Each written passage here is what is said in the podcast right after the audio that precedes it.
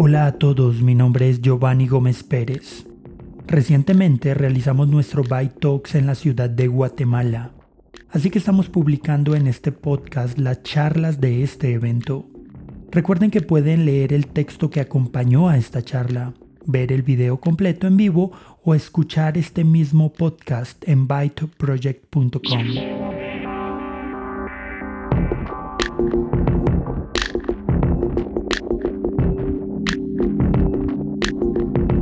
A veces experimentamos cierto temor al expresar nuestros pensamientos sobre temas controversiales en voz alta.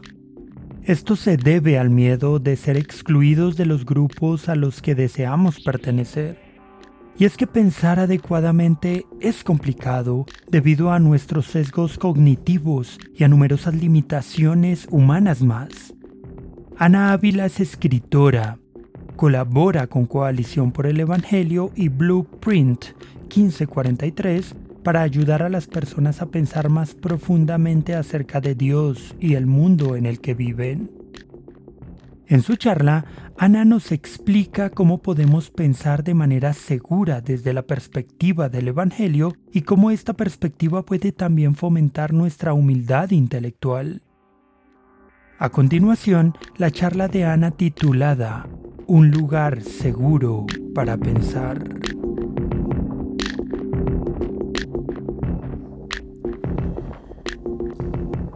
Hay varias cosas de las que me aterra pensar en público, particularmente en Internet.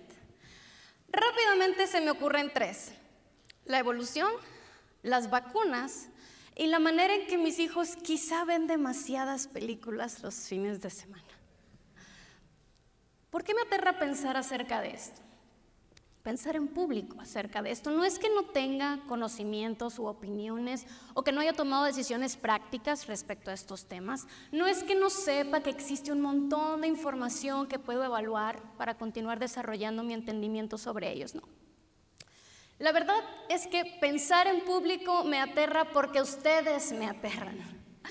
Bueno, no ustedes, ustedes. Me aterran los que forman los grupos que cerrarán su puerta en mi cara si pienso mal acerca de estos asuntos.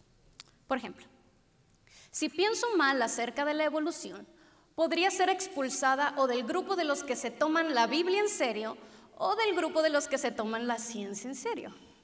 Si pienso mal acerca de las vacunas, podría ser expulsada o del grupo de los que lucha por preservar la salud del prójimo o del grupo de los que lucha por preservar la libertad del individuo. Si pienso mal acerca de los hábitos tecnológicos de mis hijos, podría ser expulsada del grupo de mamás antipantallas o podría ser expulsada del grupo de mamás anti-sobreprotección. ¿Por qué me aterra pensar en público? Porque quiero ser parte. Quiero que los que amo me reciban con los brazos abiertos y me hagan sentir segura. Quiero que los que admiro me indiquen que voy caminando en la dirección correcta.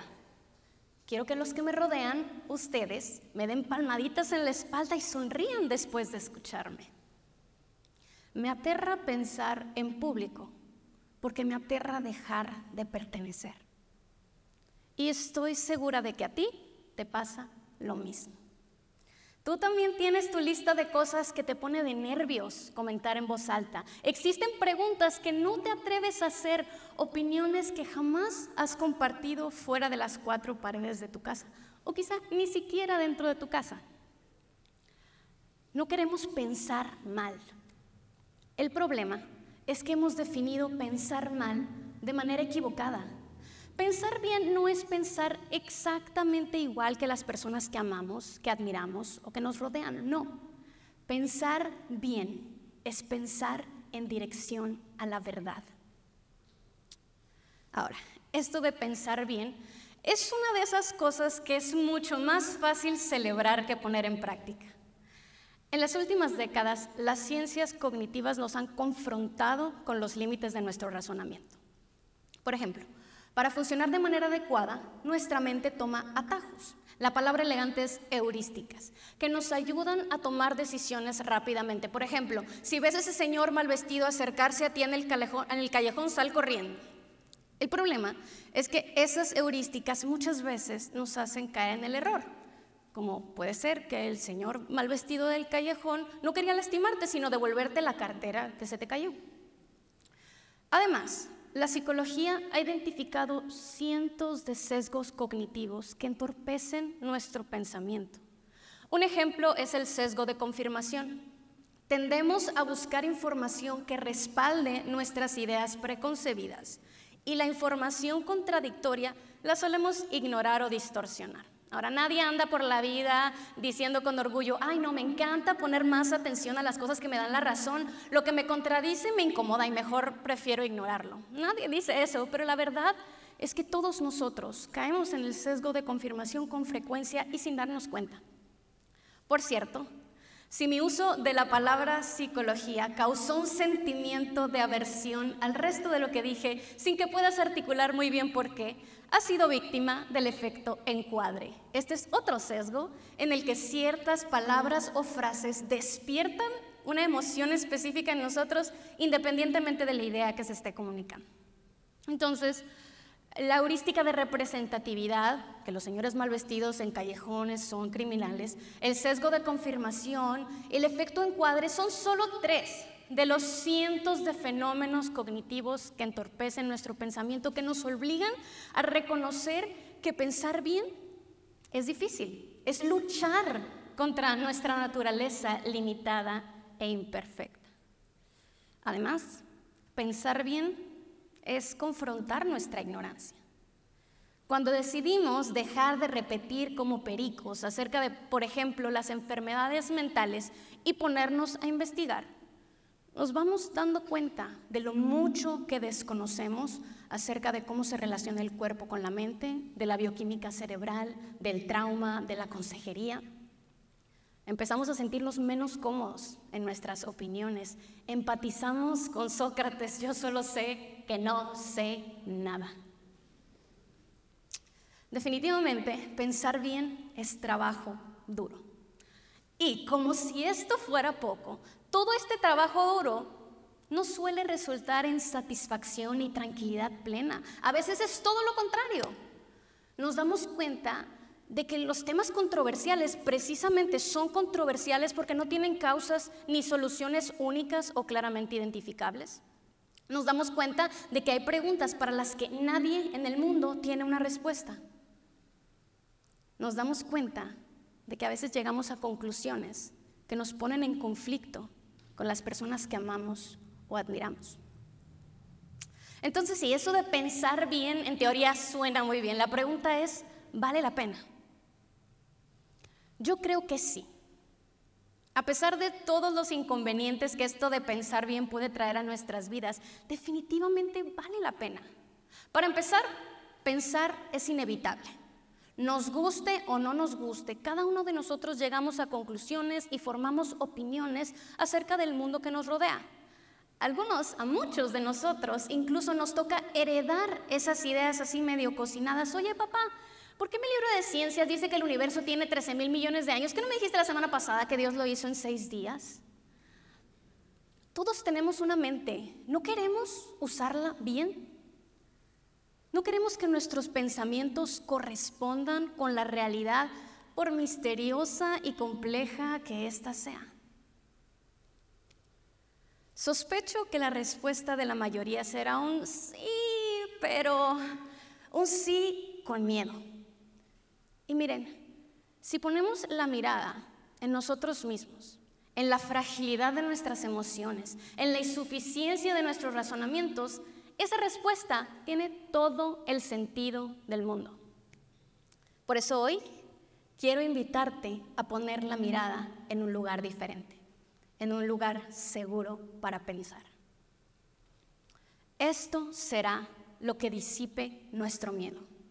Entender que aunque sí, puede ser que pensar bien nos ponga en conflicto con los seres humanos que amamos y admiramos. Pero pensar bien jamás, jamás nos pondrá en conflicto con el ser que más debemos amar y admirar. Los cristianos creemos que el Dios de la Biblia es el creador y el Señor de todo. Él es el autor de lo que vemos y de lo que no podemos ver. Él es la mente suprema detrás de lo que comprendemos y detrás de lo que nos desconcierta. Él es la fuente de la realidad. Él es quien define qué es la verdad. De hecho, Él es la verdad con B mayúscula. Si pensar bien es pensar en dirección a la verdad, pensar bien es pensar en dirección a la fuente de toda verdad. La Biblia dice mucho acerca de lo difícil que es pensar correctamente. Dice que separados de Dios no solo nos rehusamos a pensar de manera adecuada, somos incapaces de hacerlo. Aunque es verdad, todo ser humano fue creado a imagen de Dios y tiene una mente que de manera incompleta e imperfecta puede observar y comprender el mundo en el que habita, la Biblia enseña que la maldad de nuestros corazones nos hace ciegos a la gloria de Dios e inútiles para comprender las cosas espirituales. Todo ser humano nace, como enseña la palabra, en la vanidad de su mente. Entonces, para empezar a pensar bien, en dirección a la verdad con B mayúscula, nuestros ojos espirituales deben ser abiertos para reconocer que somos pecadores, que no podemos salvarnos a nosotros mismos. El Dios justo no puede permitir que la maldad quede sin castigo, así que para su gloria y para mostrar su amor para con nosotros, Él llevó el castigo que nos correspondía sobre sí mismo en la persona de Jesús. Ahora, por la fe en Él, tenemos vida y somos parte de su familia. Ahora somos hijos aceptados. Ahora tenemos un refugio seguro. El Evangelio la verdad de quien Jesús es y lo que Jesús ha hecho para gloria de Dios y para el bien del pueblo de Dios es lo que nos dará la libertad para pensar bien sin temor a dejar de pertenecer. Porque ahora entendemos que nuestra identidad no se encuentra principalmente en ser parte del grupo de los amantes de la ciencia o de las mamás antipantallas, ni siquiera de los que tienen esta o aquella postura teológica, sino en pertenecer al Dios de la verdad. Y lo más increíble de todo esto es que esta identidad como hijos amados de Dios es algo que nada, ni la muerte ni la vida nos puede quitar tenemos un refugio seguro. Las verdades del Evangelio son esas verdades a las que debemos aferrarnos por sobre todas las cosas. Son las verdades que nos otorgan identidad y pertenencia y así sujetos a ellas podemos emprender la maravillosa aventura de buscar la verdad en todas las esferas de la vida sin sentir que estamos siendo arrastrados de un lado al otro y sin temor a perder aquello que nos define. El Evangelio es tu refugio seguro para pensar bien. Ahora, esto no significa que las únicas verdades que vamos a sostener son aquellas acerca de quién Jesús es y lo que Jesús ha hecho. O sea, una persona que glorifica a Dios con su mente no anda por la vida cantando, ay, Jesús me ama, ¿qué más da lo demás? Hay muchos asuntos importantes en el mundo, asuntos sobre los que debemos pensar profunda y cuidadosamente. Pensar bien no es, como dice la frase que se atribuye a decenas de autores diferentes, tener la mente tan abierta que se te caiga el cerebro. No. La búsqueda de la verdad es más bien lo que describe el escritor G.K. Chesterton. El objetivo de abrir la mente es igual que al abrir la boca, cerrarla una vez más sobre algo sólido. Queremos alcanzar lo que el teólogo y filósofo John Frame describe como descanso cognitivo. Ese estado en el que hemos evaluado la evidencia lo mejor que podamos y hemos llegado a una conclusión, a veces sumamente sólida y a veces tentativa.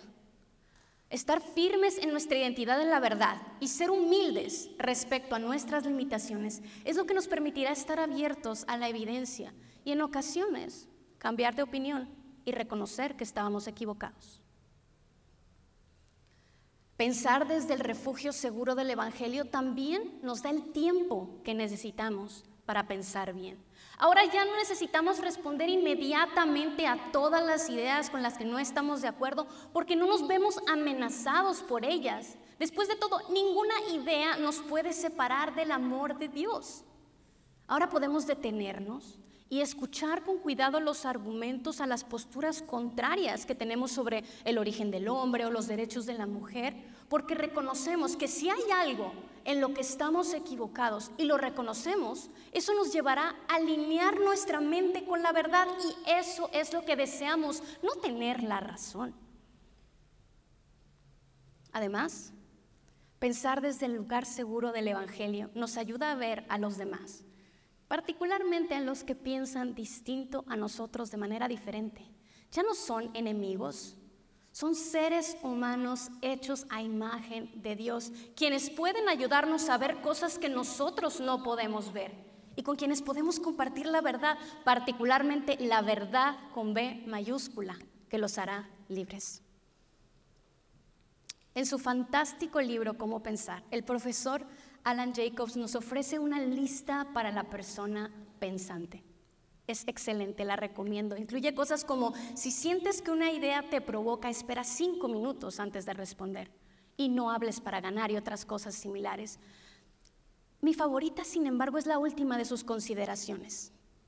Sé valiente. Para pensar bien, necesitamos ser valientes. Valientes para exponer hechos que muchas veces no son bienvenidos valientes para hacer preguntas sinceras, cuando lo que se espera es que abracemos sin cuestionar. Valientes para soportar la incomodidad de los argumentos contrarios, algo que siempre hemos considerado como cierto. Valientes para reconocer las limitaciones de nuestra mente y descansar en que la verdad permanecerá incluso cuando nadie quiera o pueda comprenderla. Si estás firme en tu identidad, en la verdad con B mayúscula, y no en las verdades de este grupo o aquel, que a veces son verdades completas, a veces son verdades a medias, a veces son verdades, entonces eres libre. Eres libre para ser valiente en tu búsqueda de la verdad. Eres libre para pensar bien. Gracias. Para más charlas como esta visita byteproject.com. Soy Giovanni Gómez Pérez y te espero en el próximo episodio.